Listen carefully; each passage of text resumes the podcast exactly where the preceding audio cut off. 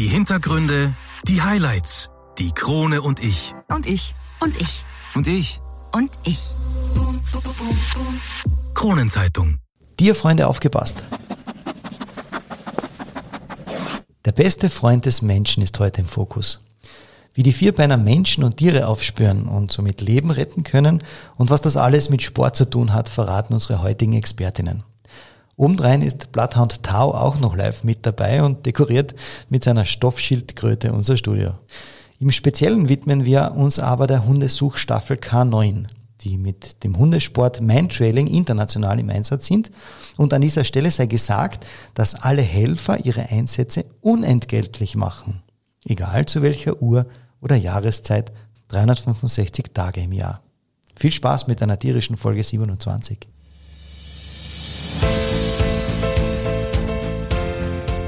Einwürfe. Der erste Sportpodcast der Kärntner Krone. Die Audioplattform für Leistungssport, Vereinssport, Breitensport und Gesundheitssport. Ein Podcast zum Mitreden, zum Zuhören, zum Nachmachen. So bleiben wir alle in Bewegung. Ich bin Patrick Jochum. Schön, dass du mit dabei bist.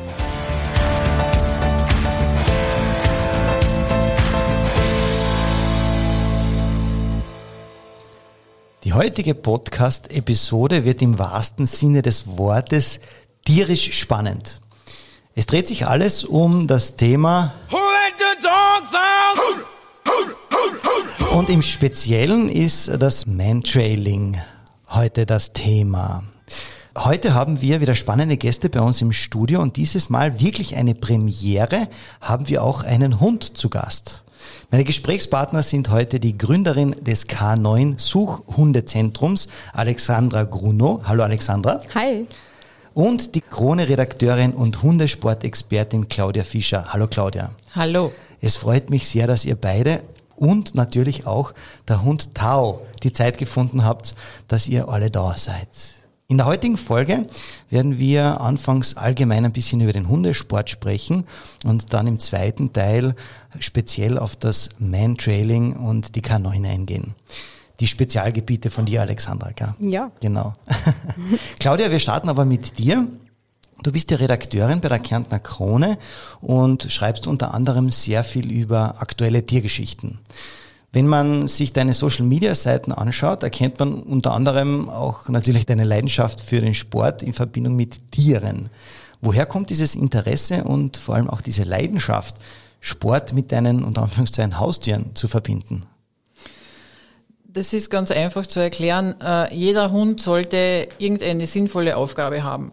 Es ist einfach wichtig, ähm, ich will jetzt nicht sagen auslasten, weil da wird sehr viel äh, trotzdem auch falsch gemacht, aber man sollte die richtige Beschäftigung für seinen Hund finden. Wir haben so viele Hunderassen und es gibt für jeden Hund irgendeine sinnvolle Beschäftigung.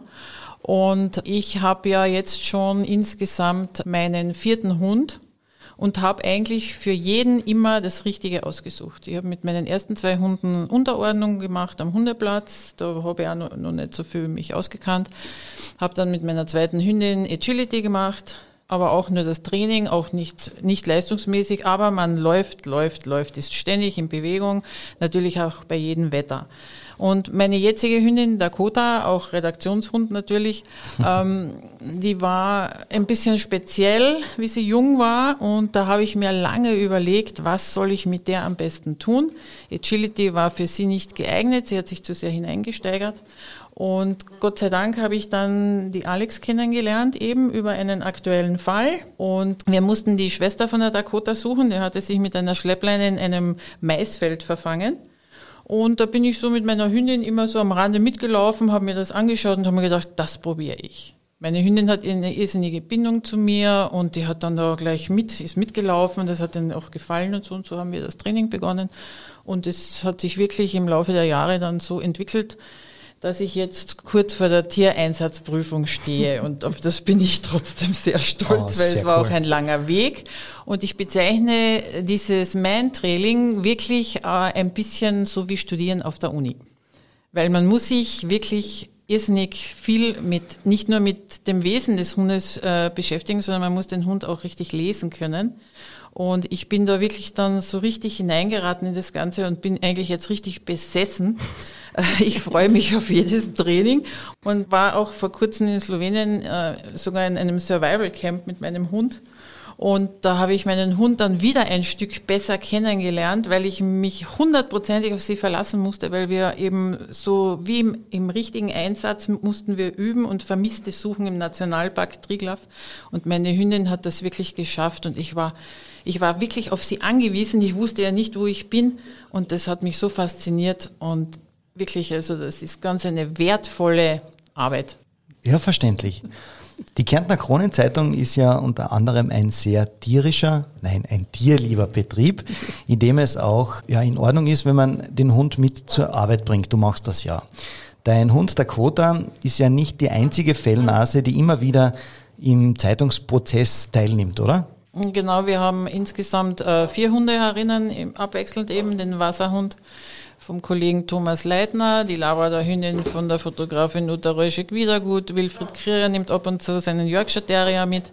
Also es, es wird sehr viel auch gewedelt in unserer Redaktion, aber es, es ist auch wirklich sehr, ähm, wie soll man sagen, das lockert auch auf. Und mein Dakota ist halt am meisten herinnen, auch so wie meine frühere Hündin Phoebe die ist wirklich, die gehört, gehört dazu. Also das ist ganz lustig und, und ist auch so interessant, weil sie äh, jeden Kollegen am Schritt erkennt. Und ich merke zum Beispiel, wenn ich mit ihr im Büro bin, sie, sie, sie merkt sofort, wenn wer Neues da ist. Das okay. sehe ich an ihrer Körpersprache und weiß, aha, der gehört aber jetzt nicht dazu. Ist natürlich sehr cool, als Hundebesitzerin zu beobachten. Für alle Einwürfe Zuhörer, die vielleicht das eine oder andere Nebengeräusch auch wahrnehmen.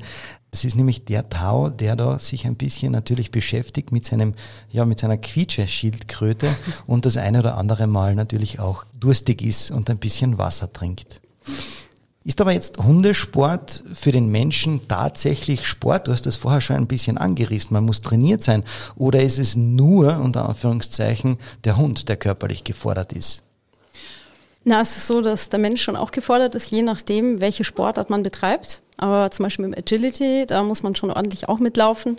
Ähm, auch im Obedience hat man ja Konzentrationsübungen auch für den Menschen, nicht nur für den Hund. Und äh, von daher ist man überall immer mitgefordert, weil Körpersprache vom Menschen ist äh, wahnsinnig wichtig im, ja, in der Zusammenarbeit mit dem Hund. Und man muss immer präsent sein. Und von daher ist es durchaus anstrengend, wenn man das richtig betreibt und auch den Hund wertschätzt und äh, nicht nur sagt, so, da bespaß mal den Hund, sondern sich da wirklich mit drauf einlässt und eine bessere Beziehung zu seinem Hund bekommen will. Sehr interessant. Jetzt eine Frage an euch beide. Ist jetzt jeder Hund für Hundesport geeignet, beziehungsweise kann es jeder lernen? Ja, wie gesagt, Hundesport kann man mit jedem Hund machen, aber eben, du musst eben schauen, was du machst. Agility kann man nicht mit jedem Hund machen. Und Breitensport zum Beispiel ist auch noch eine, ein, eine Sportart, wo man mit dem Hund über Hindernisse auch mitläuft und so. Man muss wirklich immer schauen, was ist für den Hund am besten. Also nicht jetzt, weil ich jetzt einen, einen Border Collie habe, muss der auf einmal zum Beispiel äh, tanzen können oder so eben. Also weil es gibt ja auch Dog Dancing und so weiter, sondern man muss da wirklich, also ich, ich appelliere da immer an die Hundebesitzer, bitte schaut, was ist für euren Hund wirklich am besten.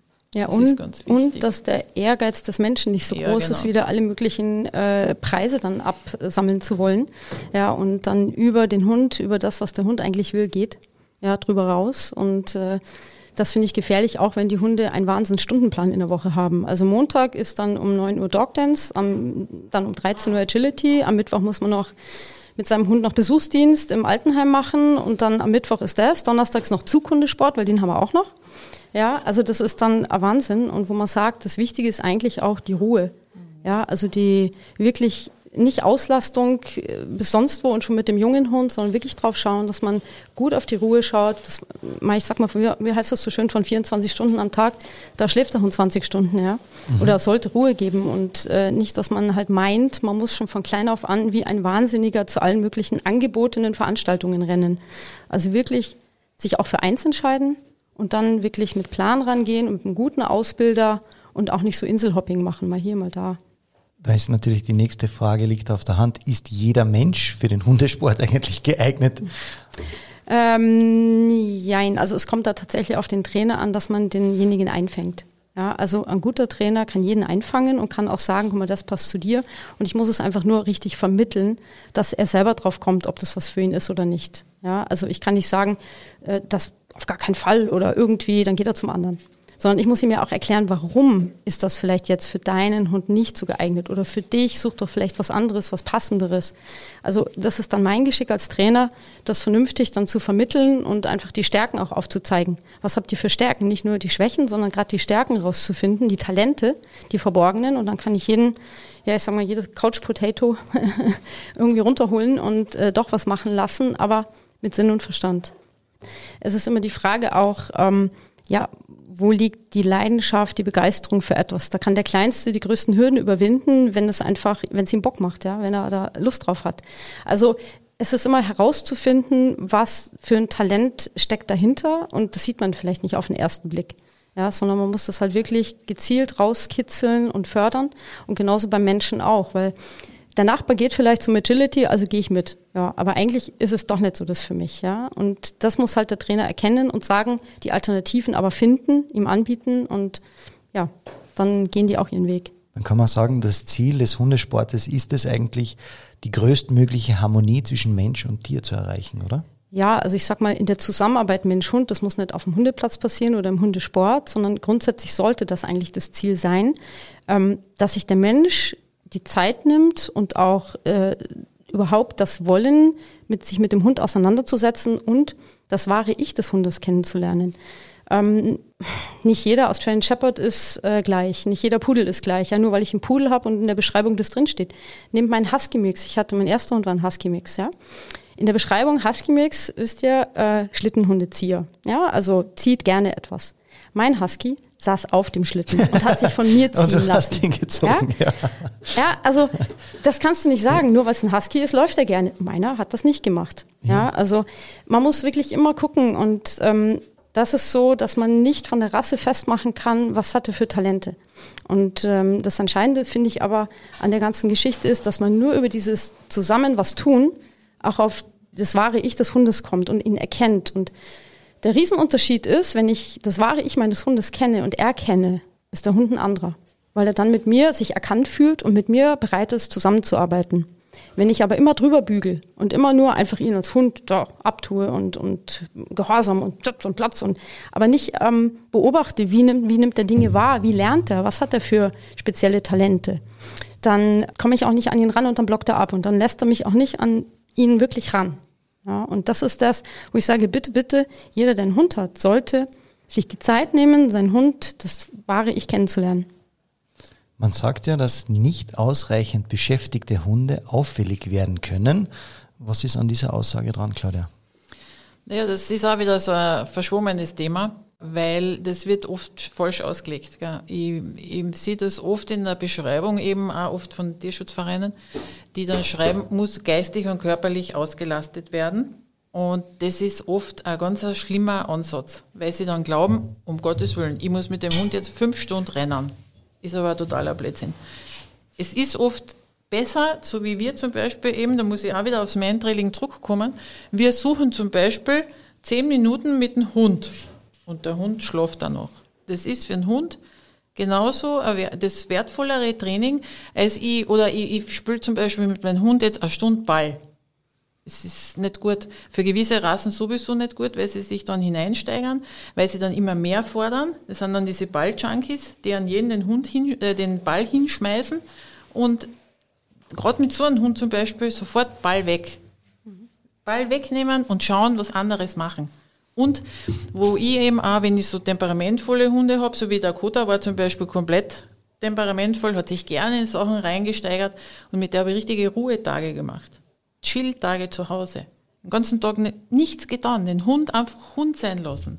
Das ist zum Beispiel das Richtige. Also das, man muss da auch noch sein eigenen Gefühl gehen. Und diese Auslastung ist, ist ein ganz heikles Thema. Du hast es vorher schon angesprochen, diese Grundkommandos. Ähm, welche sind die? Wie viele gibt es? Naja, ich muss ehrlich sagen, also wie, wie gesagt, am, am, am Hundeplatz halt dieses Sitz, Platz, Fuß wird halt immer wieder gelehrt. Ich muss ehrlich sagen, ich habe lieber Alltagsübungen mit meinem Hund, weil das wird meistens dann nur am Hundeplatz geübt, konditioniert Und dann geht er spazieren mit seinem Hund und der Hund ist fort. Das ist, das ist das richtige Thema, das ist genau. das Thema Orientierung. Ja, genau. Also ich will, dass sich der Hund an mir orientiert. Wenn ich draußen unterwegs bin, will ich nicht der wandelnde Futterbeutel sein oder Futterspender. Und wenn die Leckerlis aus sind, oh Gott, was mache ich dann? Panik im Gesicht, ja.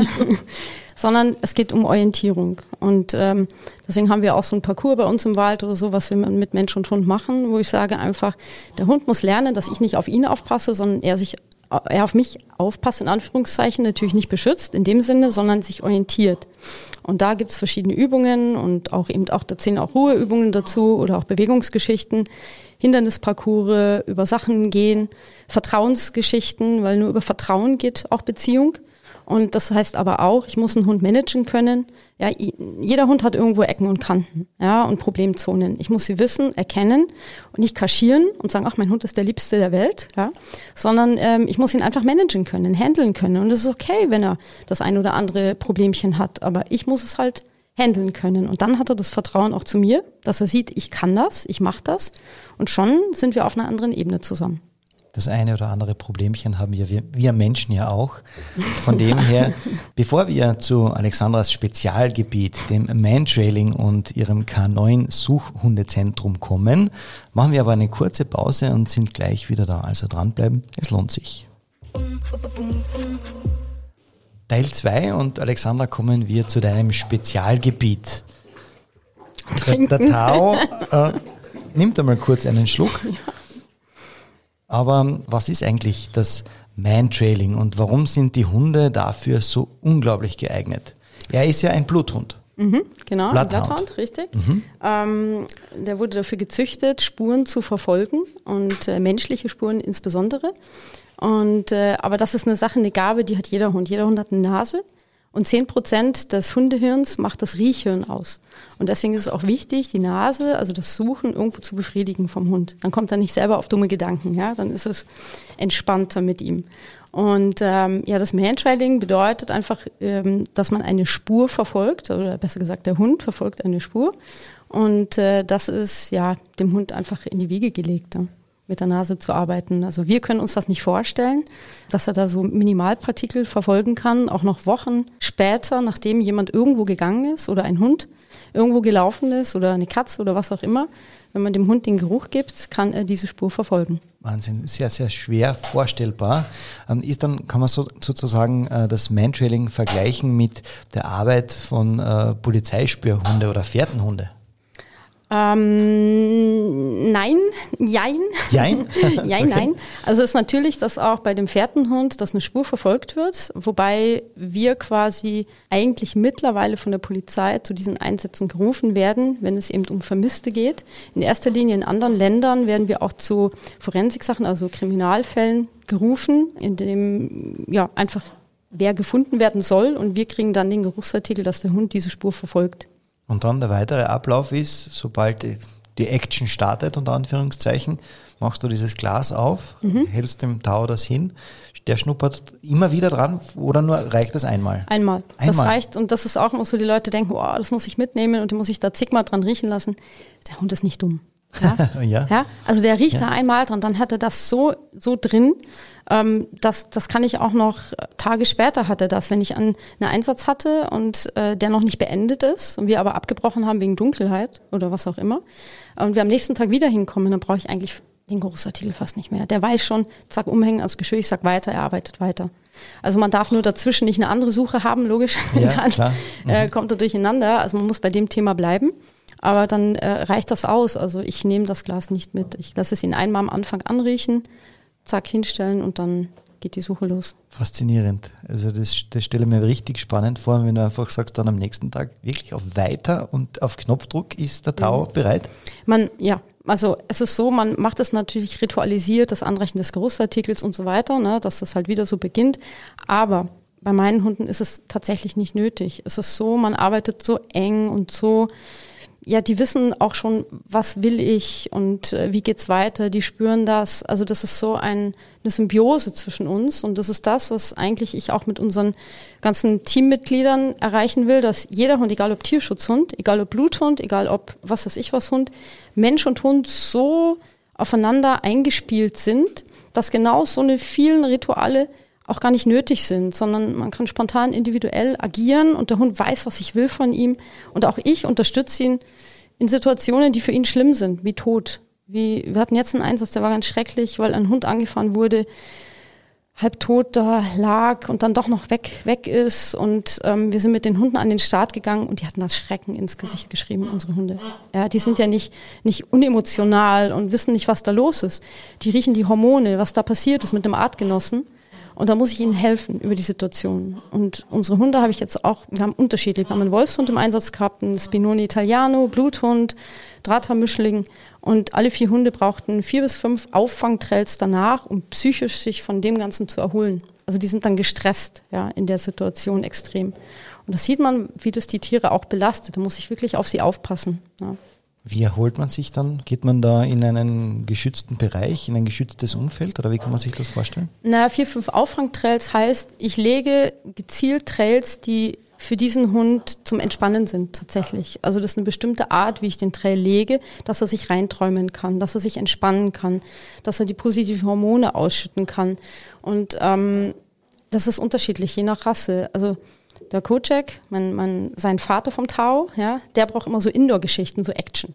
Ja, also nach dem Einsatz so irgendwas Indoor, wenn er da so rauf, runter, runter poltern kann, Türen sich öffnen kann, der macht Türen so auf und macht sich selber das an, alles so bereitet sich das. Da kann er schnell abschalten und ist schnell wieder relaxed. Ja. Ähm, bei der Chase, meine Hündin, die brauchte so einen langen Trail um 1,6 Kilometer, um so richtig auf dem Trail so so richtig durchzuschnaufen. Ja? Und äh, da merkt man dann, wie sie immer ruhiger wird, wie sie immer gelassener wird, wie sie weicher wird. Am Anfang vom Trail, nach so einem belastenden Einsätzen, ist sie total hart. Die fühlst du nicht, die ist dann so ganz hart und sie muss sich selbst kontrollieren, sie muss alles richtig machen. Ähm, da tut sie mir leid dann, ja. Und deswegen ist es so wichtig, dass man das weiß und dann den richtigen Trail danach sofort mit dem Hund macht, ja, um das auszuleiten. Das hört sich jetzt blöd an, aber so ist es, ja, wirklich ausleiten. Und dann ist sie wieder ready. Dann sagt sie, okay, alles gut, du weißt, was ich brauche, du bist bei mir und wir machen das zusammen und dann geht das auch. Da muss ich jetzt gleich einwerfen, bei dir. Sind da jetzt alle Hunde bei dir auch privat zu Hause oder wie kann man sich das vorstellen? Du hast jetzt schon drei aufgezählt. ja, vier wie viele hast insgesamt? du? Vier, ja? Vier sind es insgesamt, ja, die sind natürlich bei mir. Also ist der Vater Kocek alias Knödel, mit seinen beiden Söhnen, Willi und Tao. Und äh, dann habe ich noch eine Tierschutzhündin, das ist die Chase, die ist Drahthaarwischler Münsterländer Mix mit einem Hauch Border Collie. genau, und die ist mir aus einer Tiersuche geblieben. Also da haben wir den Vater gesucht und äh, sichern können und äh, der hat da eine Hündin beglückt in dieser Zeit. Deswegen konnten wir ihn sichern, also was für ein Glück. Ja, die ja. Hündin, der ja. gehört das, äh, die ganze, äh, der ganze Respekt, dass sie es geschafft hat, ihn zu halten. Und äh, daraus ist eben sie entstanden und sie musste da weg und das war, ja, auf jeden Fall ist sie mir geblieben dann. Oh, sehr schön. Sehr, sehr schön. Claudia, wenn ich mit meinem Hund Mantrailing machen möchte, wie ist da so ein bisschen der Ablauf? Du hast es eingangs erwähnt, soviel ich weiß, du machst ja genau gerade diese Ausbildung. Ja. Wie war das bei dir? Ja, wir, wir fangen mit ganz kleinen Trails an. Also da wird meistens eine Jacke oder was Größeres ausgelegt für den Hund. Dann ähm, wird ihm das gezeigt und dann hat man oft nur eine Gerade ums Eck und dort sitzt dann schon die Person, die sich versteckt hat und da kriegt er dann sofort seine Belohnung. Und in diesen kleinen Schritten wird das dann immer weiter ausgedehnt. Dakota war am Anfang ganz lustig, weil sie das erste Mal ist dieser Mensch in einem Gebüsch gesessen und dann hat sie sich zuerst einmal gegruselt, weil sie sich gedacht hat, warum sitzt der da so komisch? Nein, es war ganz lustig bei ja. ihr. Aber nachdem sie Menschen sowieso alle gern hat und so, ist sie dann eben rüber und dann war eh das Fressen da, weil das ist ja für sie immer interessant, weil Dakota würde Tag und Nacht essen. Und dann war das einmal so der erste Schritt. Und das war dann beim zweiten Mal, hat sie sich noch einmal kurz gegruselt und dann aber ist das immer, ist das weggegangen und hat sie das schon verstanden eben und dann haben wir halt immer in kleinen Schritten trainiert. Ganz wichtig, wenn ich das so sagen darf, ist noch, dass in unserer Ausbildungsmethode geht es darum, dass das als Entdeckertrail geht. Das heißt, der Hund darf entdecken. Sprich, es läuft nicht jemand weg, es reizt keiner an, es ist kein optischer Anreiz, kein Anreiz mit Rufen, sondern der Hund hat diese Initialgeschichte über den Geruch, über die Nase, also wirklich übers Riechorgan. Und das ist wichtig, weil oftmals, was ich so höre, auch noch wird dann rennt jemand weg mit Futter und hihihi, quietsch um die Ecke und dann rennt der Hund, Hund richtig hochgefahren hinterher. Stell dich das mit dem Dobermann vor, mit einem Mali, mit einem Border. Gratuliere, genau wo du am Bewegungsreiz hier arbeitest, dass der nicht was Wegrennendes verfolgt, wird das hier gepusht. Und deswegen ist uns wichtig, dass wir sagen wir, der Hund sieht nie jemanden wegrennen, sondern es ist eine Spur gelegt über Anfassen, über einfach kleine Kügelchen, die man, Steinchen, die man anfasst, ne? also rein über Geruch. Und man lässt den Hund entdecken. Man treibt ihn nicht, man hetzt ihn nicht. Und darüber erkennt man auch, was für ein Suchhundetyp der Hund ist, mit seinen Anlagen. Ist das einer, der ganz genau gewissenhaft jedes einzelne Steinchen anriecht, das da am Boden liegt? Oder ist es einer, der mit hoher Nase einfach drüber wegläuft? Also da siehst du schon, ist er eben gewissenhaft oder ist er gelassen, ehrgeizig oder Kombinierer, der einfach sagt, ach egal die Spur, ich gehe gleich so. Ja, also du siehst so die Anlagen, die du sonst nicht sehen würdest. Wenn so ein Training beginnt und du sagst, ja, jetzt derjenige, den ich suchen soll, der gibt dir diese Handvoll Steine, die der Hund dann äh, beschnuppern darf. Wann weiß der Hund, dass er den suchen muss oder dass das eine genau jetzt sein Training ist, dass es ja jetzt startet, sobald der sich ja entfernt hat mit ruhigem Schritt. Ja. Also du hast äh, tatsächlich schon natürlich dieses gewisse Ritual. Du ziehst das Geschirr an, du hast die Leine, ne, du hast so diese Utensilien. Ähm, meistens schneidest du daheim wahrscheinlich auch schon das Futter, also Wurst auf oder irgend sowas, ne, und, und packst es in die Dose, dann weiß der Hund schon eh, oh, da passiert was. So, dann fährst du dahin und dann eben zieht der Hund alles an. Und äh, wenn du dann zum Start gehst, dann liegt da was. Erstmal nur. Ne? Du gibst aber auch noch kein Kommando oder irgendwas, sondern du gehst einfach nur erstmal auf dieses Ding hin, was da anders riecht, was nicht in die Umgebung passt. Und das interessiert den Hund. Ja, deswegen geht er hin und sagt, oh, was riecht denn da so? Und dann geht dieser Geruch weiter und es zieht ihn magisch weiter. Und um die Ecke sitzt das, was da riecht und hat auch noch was Leckeres zu essen. Das sagt er Jackpot. Okay, also dieses die, auf, Spiel ist gut. die aufgeschnittene Wurst bekommt dann der, der gefunden werden muss. Und als Belohnung gibt er ihm dann äh, ja. ja. die Leckerlis. Genau, so ist es. Ah, okay, verstehe. ja, und ja. dann erweitert man das, dann werden die Wege weiter, dann kommt eine Kreuzung mehr rein. Na, also dann wird da mit den Untergründen gearbeitet, mit der Ablenkung natürlich noch ablenkungsarm. Das wird dann langsam gesteigert. Gibt es verschiedene Stufen. Wir haben so nach dem Judo-System, sag ich mal, die Farbstufen wo die Hunde so kleine Teilprüfungen machen können. Das ist dann weiß, orange, grün, blau, braun und so kann man das dann steigern. Ah, cool. Du bist ja die Leiterin des Suchhundezentrum K9, Grunow und Langkau in Österreich. Wie ist es denn eigentlich zu der Idee gekommen, überhaupt so ein Zentrum zu gründen? Hm. Also wir haben vor 20 Jahren damit schon angefangen und wir haben äh, mittlerweile um die 70 Stützpunkte in Europa und ähm, es ist schön, dass immer mehr Leute sich so auf diese Art und Weise auf die natürliche mit dem Hund beschäftigen wollen und auch ähm, weitergehen wollen. Wir haben über 450 Einsatzteams mittlerweile europaweit, die Mensch und Tiere suchen. Und äh, dieses Jahr auch Kroatien dazugekommen. In Krieg haben wir einen Hund gesucht und gefunden oder besser gesagt den beraten, wie er es finden kann, seinen Hund. Also es, es erweitert sich immer weiter. Ja, wie sind wir dazugekommen?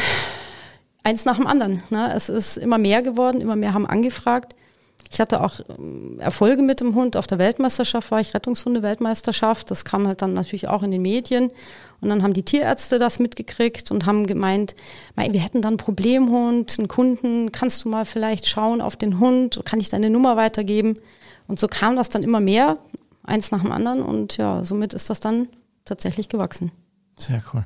Wann ist es dann eigentlich so weit, dass man K9 anruft, was muss äh, ja, vorher schon passieren oder wann ist für die anderen Stopp und beginnt dein Einsatz? Ja, genau. Also wir haben ja K9 Pro Vermisstensuche, einen Verein hier auch gegründet seit Anfang des Jahres, ähm, weil es einfach immer mehr wurde und mit dem Verein machen wir Tier- und Menschensuche. Wir haben quasi zwei Abteilungen. Und ähm, mit, der, ja, mit diesem Verein haben wir allein dieses Jahr schon knapp 100 Einsätze gehabt. Also das ist schon wow. heftig, nur jetzt bis jetzt, bis ähm, Ende äh, September. Und wenn ein Tier vermisst ist, äh, egal welches, also Vogel ist schlecht und Fisch auch, ja, also ja. sollte laufen ja. und eine Spur hinterlassen in dem Sinne für uns. Und irgendwas ist passiert. Also entweder ein Welpe ist weg, ein alter Hund ist weg, ja, oder ein Hund, der angefahren wurde eben, oder Katze, oder Wohnungskatze, die aus dem Fenster gefallen ist. Ne? Also das sind so äh, Themen, einfach Hund mit Schleppleine, Flexileine. Also das sind so Tierschutzhund ne, mit, mit Sicherheitsgeschirr, Flexileine weg. Das sind so Themen, wo ich sage, ups, da sollten wir mit dem Suchhund vielleicht recht zeitnah wirklich kommen. In anderen Fällen einfach nur beraten erstmal. Ja, wenn Katze mm, kastriert, aber zwei Jahre alt, gesund, dann gerate ich nicht gleich in Panik, ja, wenn die mal ähm, zwei Tage nicht nach Hause kommt. Aber da kann man trotzdem auch Sachen machen, eine Heimwegschleppe legen, so heißt das, wo man sie einlädt, nach Hause wieder zu kommen. Ja? Also da gibt es schon genügend andere Tricks, die wir anwenden können. Nicht immer braucht man einen Suchhund. Aber gut ist, wenn man beraten kann. Und dafür ist Canon Pro zuständig, zu beraten, zu helfen, auch zu sagen, was ist der nächste Schritt. Und auf der anderen Seite, Canon Pro Vermisstensuche Mensch, ist so, dass wir in zweiter Reihe arbeiten. Also ich bin auch für den Samariterbund hier als Einsatzhundeführer tätig. Und ähm, wenn wir da gerufen werden, dann ist das so die erste Welle, sag ich mal. Ähm, wenn dann aber der Vermisste immer noch Tage später vermisst wird und abgebrochen wird ähm, oder wir auch gar nicht davon erfahren und eine Woche später dann die Angehörigen sich an uns wenden, dann gehen wir als K9 Pro in den Einsatz und versuchen dann ja noch ähm, Licht ins Dunkel zu bringen, zu überlegen, auch, auch ein bisschen ähm, Einsatzhilfe zu leisten, zu fragen, taktikmäßig, was wurde gemacht. Manchmal ist es so ein Missverständnis zwischen Polizei und Angehörigen, die denken, nichts wird gemacht weil nichts kommuniziert wird oder zu wenig. Und es wird viel gemacht. Aber dass man auch weiß, was, wie, das hilft den Angehörigen und wir versuchen, sie an die Hand zu nehmen, sie durch diese schwere Zeit zu begleiten und äh, können vielleicht mit den Hunden auch wieder was ermitteln, Sichtungen überprüfen wo ist was gewesen oder vielleicht dann auch nochmal eine Handypeilung erwirken, wenn wir sagen, okay, das ist tatsächlich doch nötig, weil die Hunde da und dahin ziehen.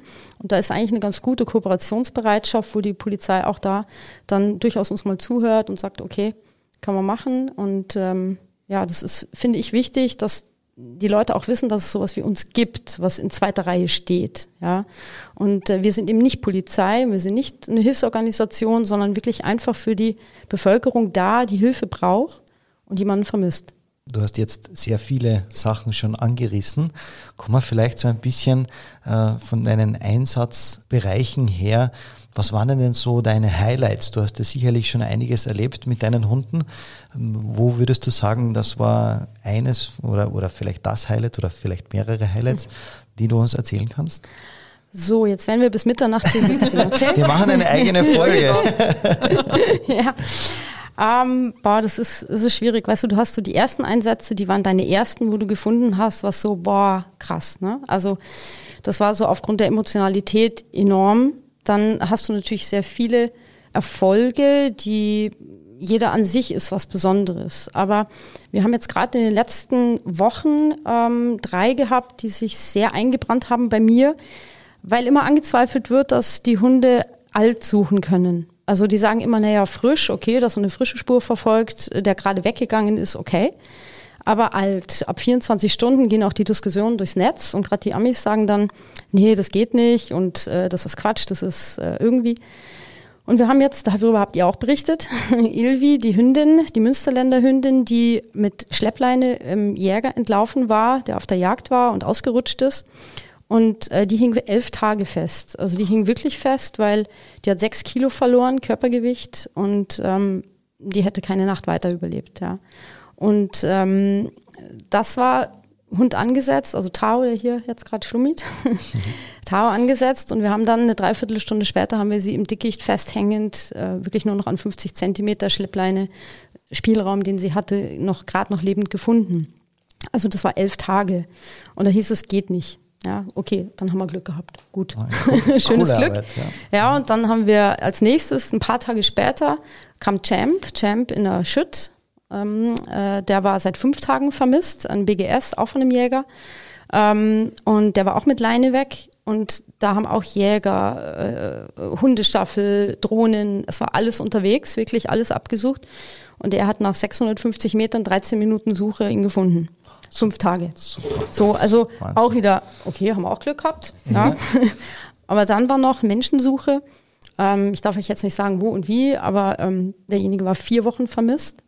Und das Auto wurde gefunden auf einem Parkplatz und äh, er hätte überall sein können. Ne? Also auf Parkplatz, es ging in jede Richtung weg, ob in Ort, ob auf irgendeinem Berg. Also es war mehrere Berge zur Auswahl. Und da hieß es auch, auch von der, von der Polizei so, pff, das geht doch wirklich nicht. Ne? Und dann haben wir ähm, aus der Mittelkonsole eine Brille genommen und äh, habe da den Knödel, so Taus Vater, äh, anriechen lassen. Und dann ist er gleich losgezogen. Ich habe nur hinter mir gehört, wie die Polizei gesagt hat, wie, sucht er jetzt? Was? Hat er was? Na, das kann nicht sein. Ja, also das, das glaubt man einfach nicht, ja, wenn man es wirklich sieht. Und wir haben 25 Minuten später dann tatsächlich nach 1,78 Kilometer und 400 Höhenmeter denjenigen finden können. Ja, also das war wirklich und vier Wochen danach. Also und das ist amtlich. Ja, also das ist, wir haben einen Live-Standort der Polizei gegeben, wo wir laufen, da war nichts gefaked und irgendwie. Und das waren halt so drei Sachen, die jetzt in kurzer Zeit einfach waren, die ja einfach so entgegen das, was die Leute sagen, war. Ja, und, und das war halt wirklich sehr schön, dass wir es hier hatten, jetzt auch hier in Kärnten vor Ort. Und deswegen, ja, bleibt das im Gedächtnis. Sehr, sehr cool. Danke für diesen kurzen Ausflug äh, in deine Welt, was K9 also zu bieten hat.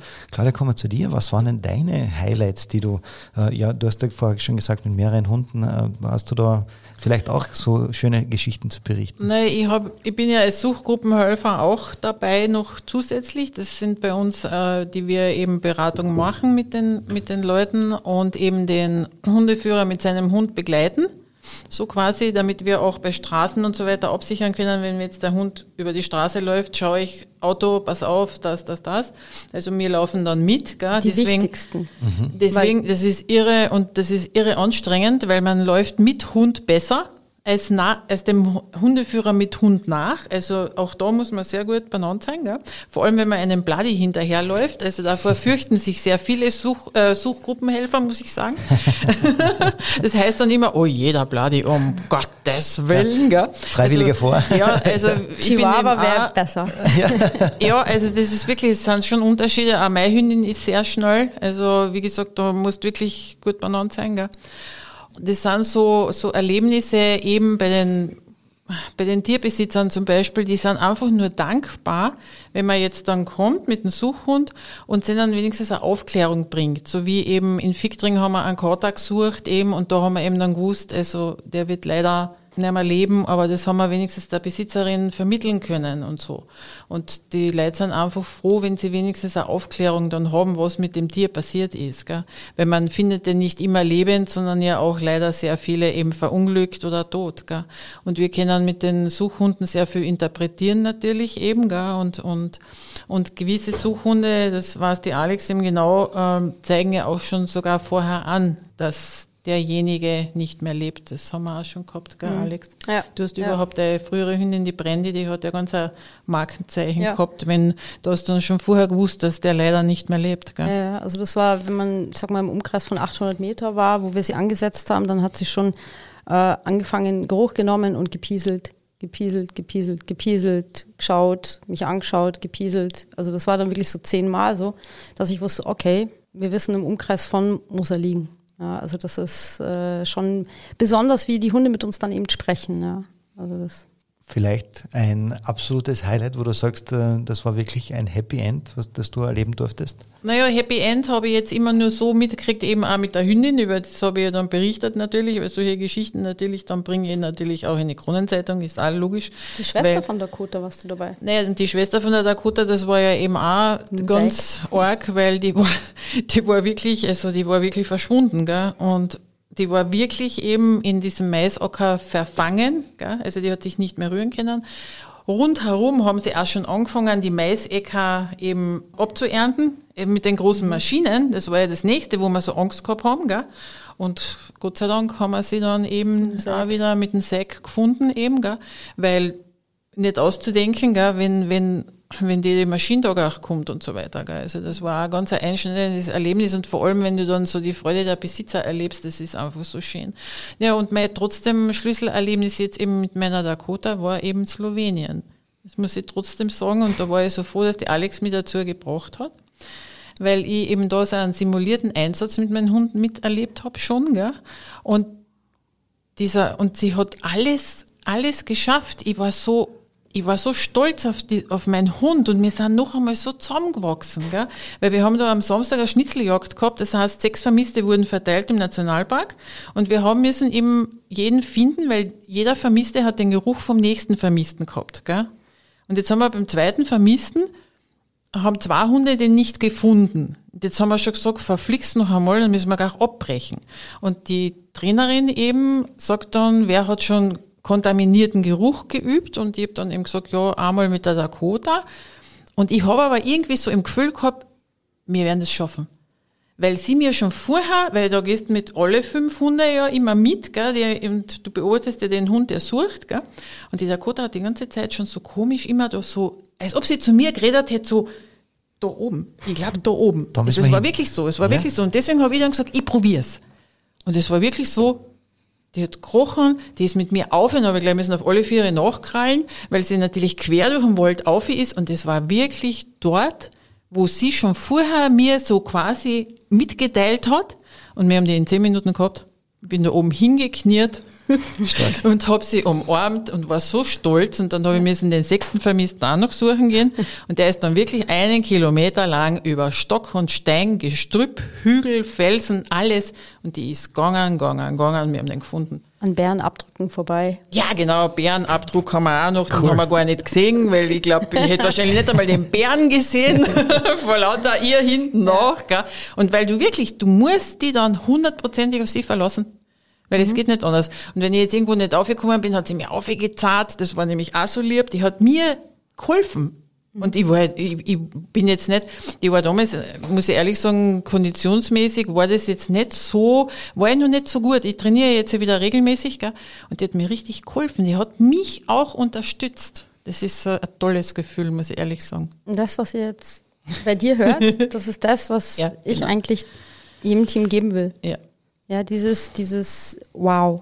Ja, einfach dieses, nicht nur dieses mit dem Hund das machen, sondern einfach auch, dass sie was für sich mitnimmt. Also diesen mentalen Kick auch, ja, dieses, dieses, diesen Flow auch und dieses, dass du gestärkt danach bist, dass du Dinge schaffen kannst. Ja, und das ist, ähm, da helfen uns die Hunde eigentlich, ja, dass wir in so einen Bereich kommen, in den kommst du normal gar nicht. Ja, und das ist so dieses gemeinsame Erleben bringt dich weiter und stärkt dich, dein Selbstbewusstsein vom Hund, also vom Menschen und das kickt dich und das motiviert dich auch für deinen Job dann am nächsten Tag, ja. Also du bist dann in so einem, schwebst dann so und darum geht's eigentlich, dass wir im Grunde auch ein bisschen so Motivationstrainer sind, auch Mentaltrainer, ja, dass es über das hinausgeht, weil nur so können wir auch erfolgreich sein.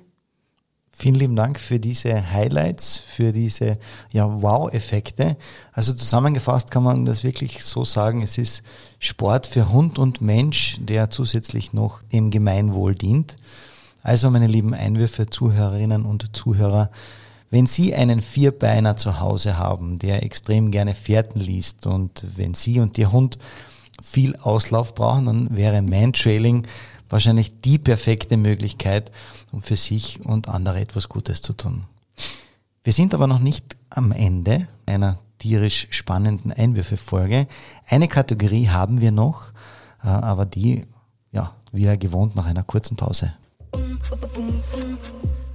Wie soll es anders sein? Teil 3, meine Lieblingskategorie. Und zwar, wir kommen zu den fünf Spitzen der Krone. Könnt ihr mit diesem Begriff vielleicht etwas anfangen? Claudia schaut mich groß an. Claudia, kannst du damit was anfangen? Die fünf Spitzen der Krone? Ja. Das bist du?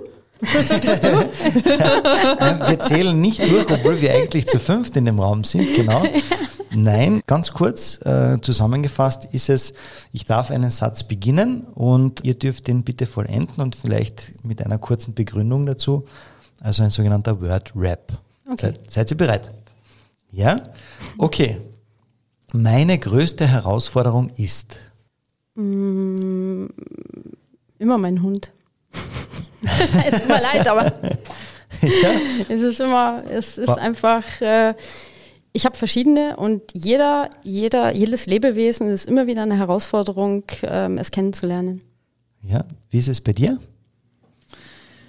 Muss ich auch immer wieder dazu sagen, eben auch mein Hund, vor allem weil sie ja auch eine besondere Rasse ist, die ja leider oft sehr verkannt wird. Und ich da immer eine zusätzliche Aufgabe habe, Leuten zu zeigen, dass man diese gewisse Rasse als normalen Hund betrachten soll, aber nicht verharmlosen. Sehr schön. Das würde ich gern als Schlagzeile in der Kronenzeitung über mich lesen. Hatte sie schon bei euch. Ja, genau. Dann machen wir eine neue draus. Ja, genau. Ja, ähm, ja das ist eine gute Frage. Also das ist ja, eigentlich fände ich die schönste Schlagzeile tatsächlich, wenn äh, nicht jetzt ich was gefunden habe, sondern unsere Staffel. Also unsere, gerade vom Samariterbund, wenn wir ein Menschenleben finden konnten, das ist das schönste Geschenk. Ja. Sehr schön. Was wäre deine Schlagzeile, die du über dich gerne lesen würdest? Prüfung geschafft. Ja. Ich möchte jetzt nichts vorwegnehmen. Naja, nein, nein. Dakota hat ihren ersten Lebendfund. Ja, genau, zum Beispiel. Also das wäre schon einmal was Tolles. Dakota hat wirklich einen Lebendfund oder jemanden gerettet. Das wäre, wäre ganz toll. Das wäre schon eine tolle Schlagzeile für mich. Verständlich. Mein Lebensmotto ist? Mein Lebensmotto ist wirklich, das muss ich immer wieder sagen, Friede für Tier und Mensch. Das ist mein Lebensmotto. Weil ich so viel mit Tierquälerei zu tun habe durch meinen Job. Und ich würde mir einfach einmal Frieden wünschen, dass die Politiker endlich verstehen, dass man so viel ändern muss noch. Tiertransporte abschaffen und Massentierhaltung abschaffen. Und dafür kämpfe ich nach wie vor. Sehr schön. Was ist dein Lebensmotto? Mm, für mich geht es darum, nie aufzugeben und immer nach einer Lösung zu suchen und äh, damit vielleicht auch die eine oder andere Wand einzureißen. Sehr schön. Claudia, einmal im Leben möchte ich darf auch ohne Hund sein. Also es ist vielleicht auch einmal. Ja, das ist immer so eine Sache. Also einmal im Leben möchte ich, und das passt irgendwie jetzt dazu, einmal im Leben möchte ich einen Wolf treffen. Ja, warum gerade einen Wolf? Diese Tiere faszinieren mich. Und gerade jetzt, wo die ganzen Diskussionen stattfinden, ich würde ehrfürchtig stehen und ihn beobachten. Weil dieses Märchen von Rotkäppchen ist einfach so schlimm verbreitet. Einen Bären hast du ja fast schon gefunden, oder? Die Spur. Also, die Spur zumindest, ja genau. Okay. Was wäre es bei dir? Ähm, ich würde mir wünschen, dass man uns öfters zu Einsätzen dazu holt.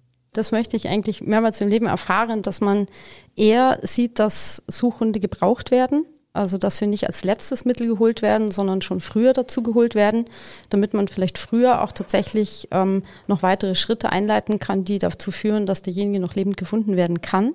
Ähm, das wird oft ähm, unterschätzt, aber auch vielleicht von vielen Stellen noch gar nicht gewusst, also was tatsächlich die Hunde können. Und deswegen auch von der Politik her wäre mir wichtig, da gibt es diese Regel, dass 24 Stunden gewartet werden muss. Die Polizei, der sind manchmal die Hände gebunden, dass man da vielleicht früher auch ähm, agieren kann von Polizeiseite aus, nicht immer nur, wenn Suizidgefahr ist oder wenn sonstige Gefahren sind, sondern es kann ja auch andere Gründe haben. Da ist dann oft Datenschutz und Persönlichkeitsrechte und so weiter dann natürlich so ein Handicap.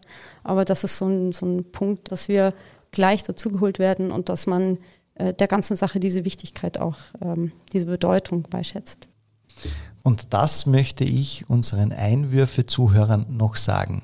Also ich möchte mich äh, recht herzlich bedanken, gerade für meine Suchgruppenhelfer, die bei den Einsätzen eben den Bluthunden hinterher hecheln müssen, bergauf. Und da habe ich mega tolle Helfer, die einfach immer rausgeklingelt werden können, bei, Tag, bei Nacht, egal wann. Die sind immer da, die rennen hinterher, die schleppen Wasser mit für den Hund, für uns auf den Berg hoch. Und ähm, das, ist, das ist einfach Wahnsinn. Ähm, die beraten, und da muss ich ein paar nennen, Evelyn, Claudia, Sabine, Gabi, Silvana, ähm, ja, also das ist einfach, das ist Wahnsinn, wie engagiert die sind, ja, und das ist ehrenamtlich alles. Und ihr müsst euch vorstellen, äh, dass das 100 Einsätze heißt nicht nur 100 Tage, also, sondern dass es teilweise mehr Tage, die wir beschäftigt sind in so einem Einsatz, ja. Und genauso muss man sagen, wir würden nicht existieren können ohne Sponsoren. Und das wäre unsere Bitte auch noch, auch da wäre es toll, wenn uns mehr Leute unterstützen würden, weil wir versuchen nicht von den Leuten, die in Not sind, Geld zu nehmen, ja, uns bezahlen zu lassen. Wir machen das ehrenamtlich, aber irgendwo, wir fahren hunderte von Kilometern, wir müssen unsere Autos dafür nehmen, ähm, Ausrüstungsgegenstände und und und. Das muss jeder noch selber aufbringen. Also toll wäre, wenn Firmen, wenn externe uns unterstützen würden. Wir haben tatsächlich ein paar Sponsoren wie Happy Dog, die uns das Futter geben, Adaptil. Wir haben äh, POR, die uns toll unterstützen, auch mit, mit äh, Baustellen, auf denen wir suchen dürfen, ja, trainieren können. Ähm, äh, das ist Julius K9 mit Ausrüstung für die Hunde. Also das ist ganz toll. Wir haben ein paar, aber es wäre toll. Gerade Fahrzeuge ist eine Katastrophe. Wir brauchen eigentlich Gelände, Allradfahrzeuge, ne, um auf den Berg hochzukommen. Und äh, ja, da ist noch Bedarf da, sage ich mal dann hoffen wir, dass die Einwürfe-Zuhörer jetzt dann äh, eifrig in die Tasche greifen und uns da alle unterstützen, vor allem euch äh, als Ehrenamtliche. Denn ich glaube, das ja. ist nicht jedem bewusst, dass ihr das ohne Bezahlung macht. Ja, oft, wenn wir in Einsatz sind, denken die, ja, wir kommen ja quasi von der Polizei und wir werden staatlich bezahlt. Nein, ist es nicht. Das ist alles Eigenengagement, eigene Kosten und gerade auch die Tierarztkosten. Wenn ich nach Kroatien fahre, muss ich so Spot-ons auf den Hund, die kaufe ich alle selber. Ne? Also die ganzen Sachen und äh, ja, das ist dann schon heftig dann auf die Dauer der Zeit. Ne? Zum Glück haben wir hier eine tolle Tierklinik. Ähm, Krebitz, die uns rund um die Uhr unterstützt, wirklich gerade mit Bluthunden. Die haben immer irgendwas, die haben mir einen Knödel gerettet, wirklich echt mega. Ähm, aber das ist echt wichtig, dass wir da Unterstützung haben. Danke, Alexandra, für dein Resümee. Was möchte denn die Claudia unseren Einwürfe-Zuhörern noch sagen? In erster Linie bin ich so dankbar für meinen Beruf und durch diesen Beruf habe ich eben so tolle Menschen kennengelernt, ebenso auch wie die Alex. Und ich wünsche mir, dass sich eben Menschen immer bei mir melden, äh, wenn sie irgendeine Probleme haben mit ihren Tieren und sie nicht gleich abschieben in irgendein Tierheim, sondern sich bei mir melden. Und ich habe sehr viele Hundetrainer an der Hand eben. Und da kann man dann immer eine Lösung finden, bevor man sein Haustier einfach abschiebt. Und was mir noch am Herzen liegt, dass härtere Strafen für Tierquäler endlich kommen. Das wäre auch noch ein Anliegen für mich. Ja, dann bleibt mir nur noch Danke zu sagen. Danke, Alexandra. Und danke, Claudia, für euren Einsatz und äh, für eine ja, sehr außergewöhnliche tierische Podcast-Folge und dass ihr heute hier den Hundesport und im Speziellen das Mindtrading vorgestellt habt. Dankeschön. Danke dir. Danke auch dir. Dann bleibt mir noch zu sagen, ähm, solltest du Einwürfe haben zu einem der Podcasts oder wieder der Meinung sein, dass genau deine Sportart die richtige für uns ist, dann bitte gerne her mit euren Sportarten, kontaktiert mich auf meinen Social Media Kanälen, abonniert meine Facebook-Seite Einwürfe der Sportpodcast der Kärntner Krone oder mir einfach folgen auf Instagram. Ihr findet mich auf einwürfe.patrickjochum oder auch gern eine E-Mail schreiben an einwürfe.kronenzeitung.at. Wie immer freue ich mich natürlich, wenn ihr diesen Podcast abonniert und fleißig, fleißig teilt und gern bitte ein Like da lassen und erzählt es bitte allen, die ihr kennt, vor allem Familien und Freunden. Ich sage danke fürs Zuhören und wir hören uns.